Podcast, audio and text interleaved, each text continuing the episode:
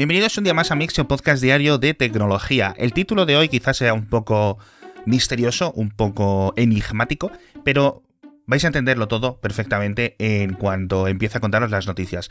Las primeras dos noticias vienen desde Rusia y tienen que ver con material desguazado o por construir aeroespacial que me ha parecido muy interesante, pero sobre todo os voy a pedir que entréis en las notas del episodio, entréis en la web de Mixio para que podáis verlo, porque las descripciones que os voy a hacer yo quizás no sean suficientes. Lo primero es que estos días justo ha dado la casualidad de que Rusia está trasladando uno de sus transportadores espaciales Buran a un museo privado, un museo en las afueras de Moscú, el museo de Basim Zadrotsny, creo que se dice así, Zadrotsny, que es un coleccionista eh, relativamente conocido en Rusia, que tiene un museo pues, pues de un montón de cosas, de vehículos, de aviones, de tanques.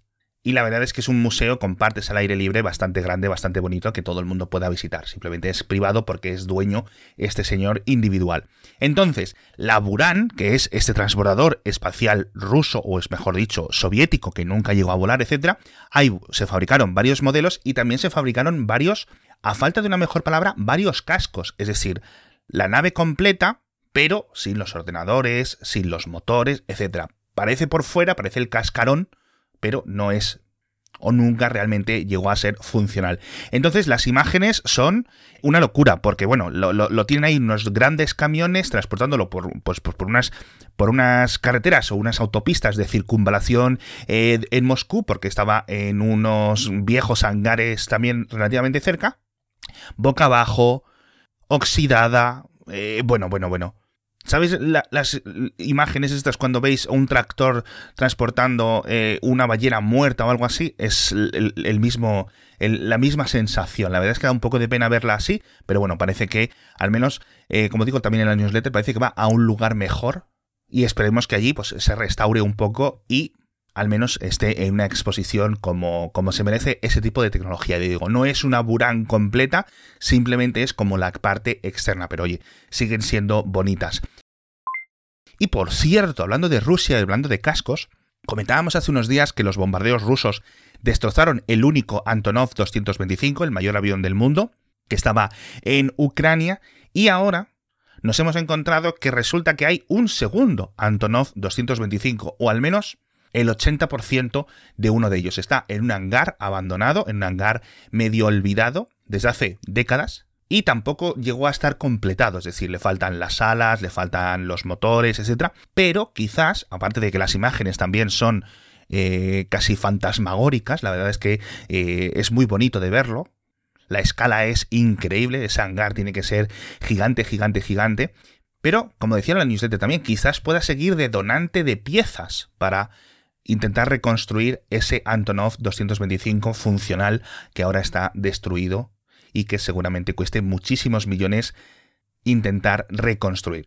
Pero bueno, hablando de trasplantes, por cierto, dejamos los trasplantes mecánicos de piezas, nos vamos a trasplantes biológicos, a trasplantes de personas. Eh, recordaréis que hace unos meses, a principios de enero, os comenté el sorprendente caso, la sorprendente cirugía de un paciente de Estados Unidos que se llama David Bennett, que con 57 años tenía una enfermedad bastante complicada y se iba a morir, no llegaba a la lista de trasplantes de corazón y sus cirujanos le propusieron a la familia una última medida desesperada, que era probar una cirugía experimental, un seno trasplante de corazón de cerdo genéticamente modificado, eso sí, para ver si funcionaba, porque la alternativa era que se muriera en cuestión de horas. Aceptaron, firmaron y la operación fue bien. De hecho, el paciente, este señor David Bennett, se recuperó con relativa normalidad y estuvo viviendo bien, etc. Los, los, cirujanos, los médicos estaban sorprendidos y rápidamente se inició una investigación científica de larga duración para ir investigando y monitorizando todo su estado de salud y su evolución. Esto es, obviamente, el primer senotransplante exitoso y lamentablemente, descansa en paz, pero dos meses después, justo ahora hace unas 24 o 36 horas, dicen los médicos que ha muerto. Así que dos meses más de vida, eh, decían que tenía un estado de salud, bueno, pues no es bueno, seguía en el hospital, pero la verdad que él estaba consciente, pudo hablar y pudo estar viendo y contando con su familia estas últimas semanas. No se sabe realmente el motivo de la muerte, no se sabe qué es lo que ha ocurrido, no se sabe si es un fallo de otros órganos, no se sabe si es algo relacionado con la, enfermedad que tenía previamente, si es algo causado por este corazón seno trasplantado o qué. Así que ahora toca esperar a la autopsia y pues empezaremos a ver todas las partes de biotecnología, etcétera, y todos los aprendizajes que los científicos pueden sacar de este caso, así que poco a poco irán mejorando. Por cierto, rápidamente, como decía también, dos mejor que uno, ¿no?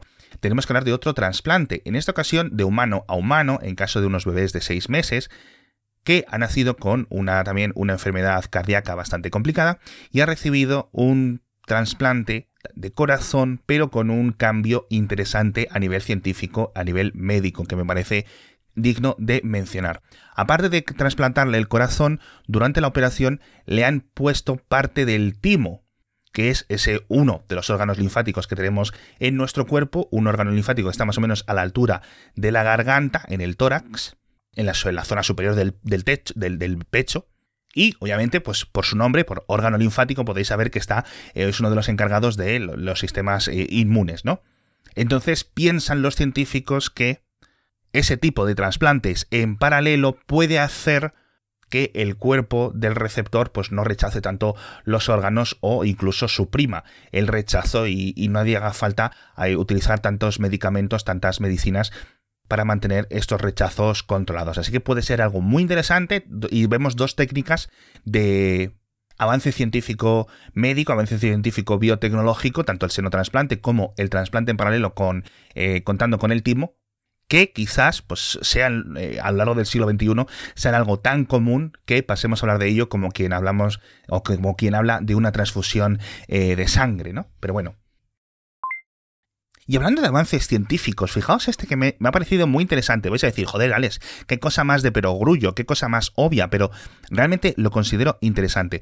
Unos científicos, científicos en Suiza creo, han estado los últimos meses monitorizando con unas, no con unas pulseras en plan unas Fitbit, etcétera, pero sí algo parecido, unos dispositivos de monitorización de ejercicio en las patas de docenas y docenas de vacas de diferente, eh, digamos, estilo de cuidado forma de vida, granjas más tradicionales, en las que las vacas pues están o pasa la mayoría o la mayor parte o casi la totalidad del día dentro de la propia granja en unas eh, condiciones acondicionadas, con, comiendo grano, etcétera, y luego también monitores de ejercicio, monitores de movimiento en vacas que pastan libremente, todo siempre vacas dentro de la industria agropecuaria, dentro de la generación de leche.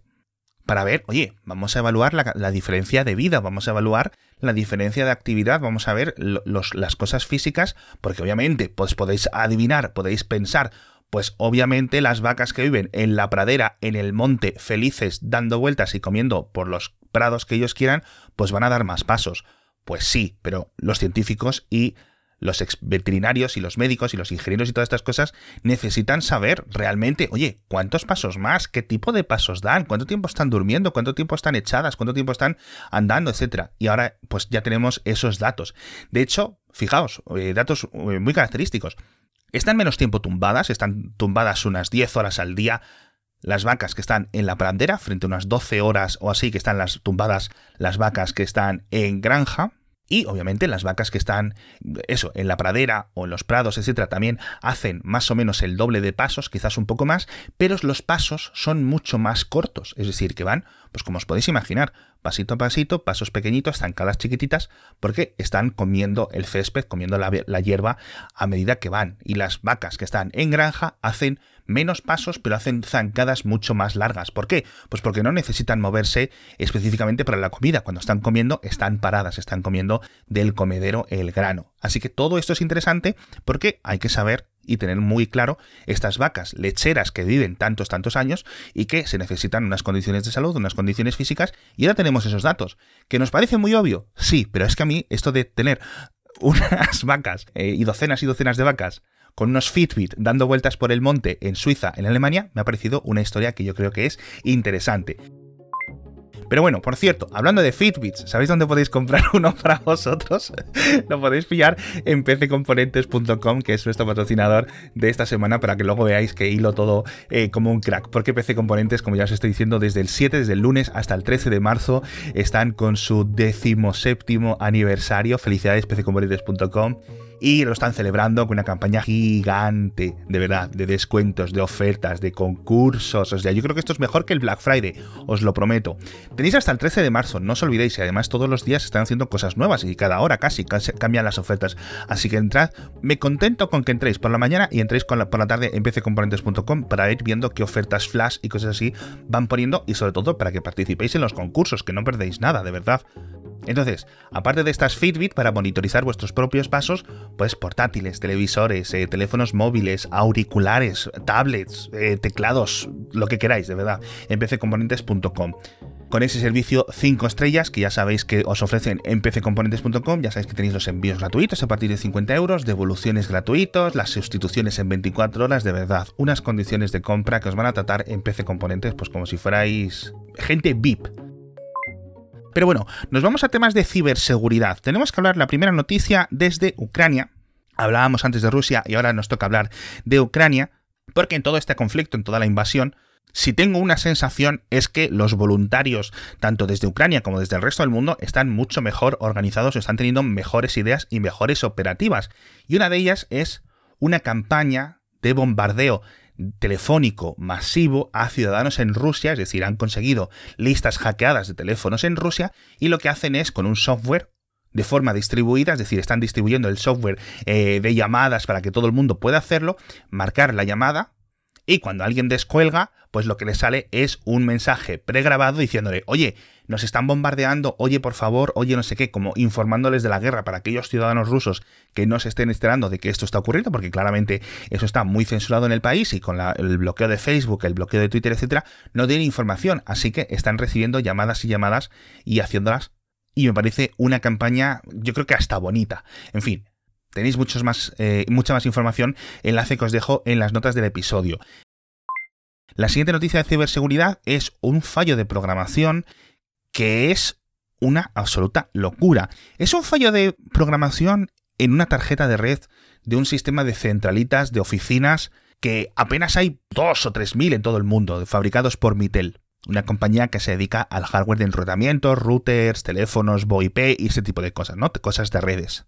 Bueno, pues un fallo de red en uno de esos terminales permite que cuando un atacante le envía un paquete de información especialmente modificado, especialmente formado, etcétera, parametrizado, lo que hace es que ese teléfono utiliza su conexión a Internet para a su vez multiplicar las peticiones a una IP a una IP, digamos, objetivo, a una IP que se le indique en ese paquete. Con lo cual, ¿qué es lo que está ocurriendo? Pues que una vez que se han dado cuenta de cómo se puede explotar este fallo de seguridad, por cada petición de envío, ese teléfono va a hacer X peticiones a una IP que tú le digas, con lo cual va a hacer un ataque de distribución, un ataque distribuido de denegación de servicio, pero con un multiplicador, y el multiplicador es gigante, es decir, por cada paquete que le llega a ese teléfono o a esa terminal, de esa terminal de red, salen 4.294, 967.296 peticiones, es decir, 2 elevado a la 32 menos 1, que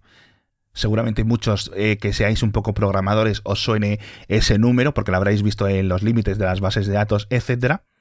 Es cierto que no va muy rápido porque tiene una capacidad de proceso muy lenta, no es, no crea un caudal brutal de peticiones, pero jolines, te está enviando 4.000 millones de notificaciones y de pings y de paquetes. Así que tu servidor o el, servidor que los esté recibiendo o está muy bien preparado o lo acaba cansando de, notificaciones, ¿no? De, de paquetes recibidos. Así que si unos atacantes encuentran múltiples de estas terminales, pueden coordinarlo y pueden hacer ataques masivos.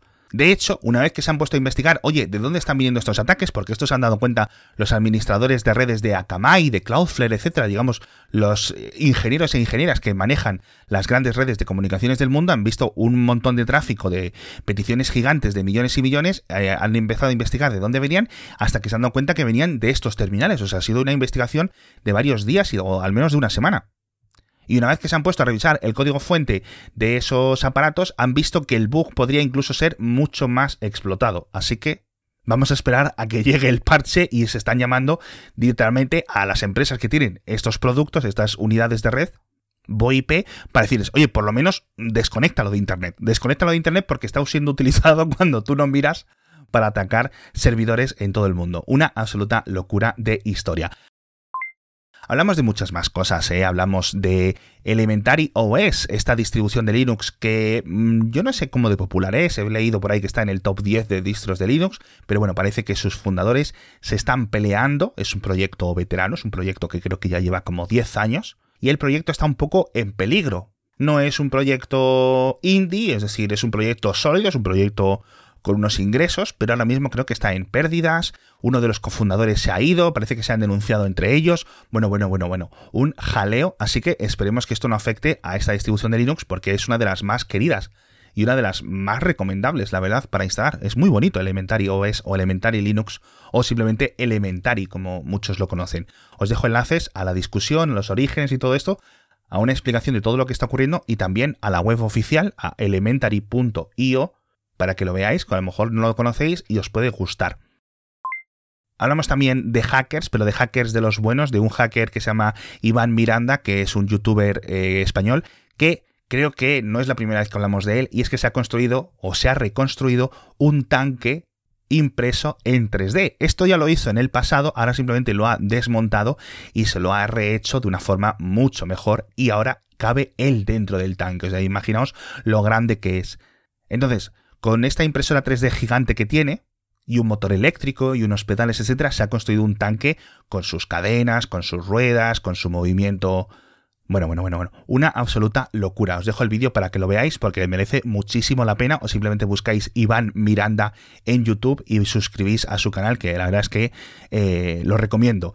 Y otro hacker de YouTube también que se ha construido un reloj mecánico tradicional con su péndulo y con todo, pero hecho de Lego. En vez de estar impreso en 3D, está hecho de Lego. Oye, muy interesante, son, es un vídeo de 10-12 minutitos y podéis ver cómo funcionan, porque a lo mejor nunca habéis sabido cómo funcionan los relojes de péndulo y mientras lo habéis construido, pues aprendéis estos conceptos básicos de mecánica, ¿no? Como decía en la newsletter. En fin, hablamos de muchas más cosas, hablamos de, ya sabéis que lo dejamos todo en, las, en la newsletter o en las notas del episodio o en la web de Mixio o en nuestro Twitter o en nuestro Telegram, vamos poniendo todas las noticias que comentamos. Muchísimas gracias a todos por estar conmigo un día más.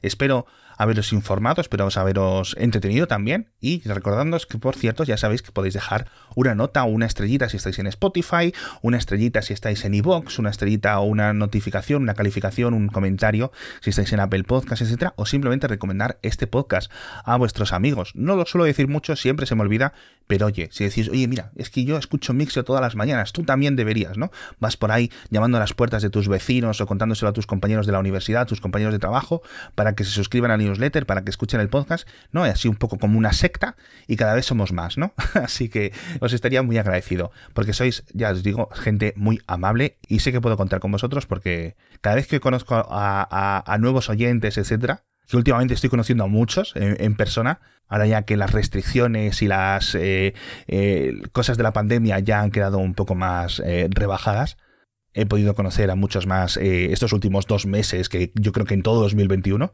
y sois gente muy maja. Muchísimas gracias y nos vemos mañana con más noticias de tecnología.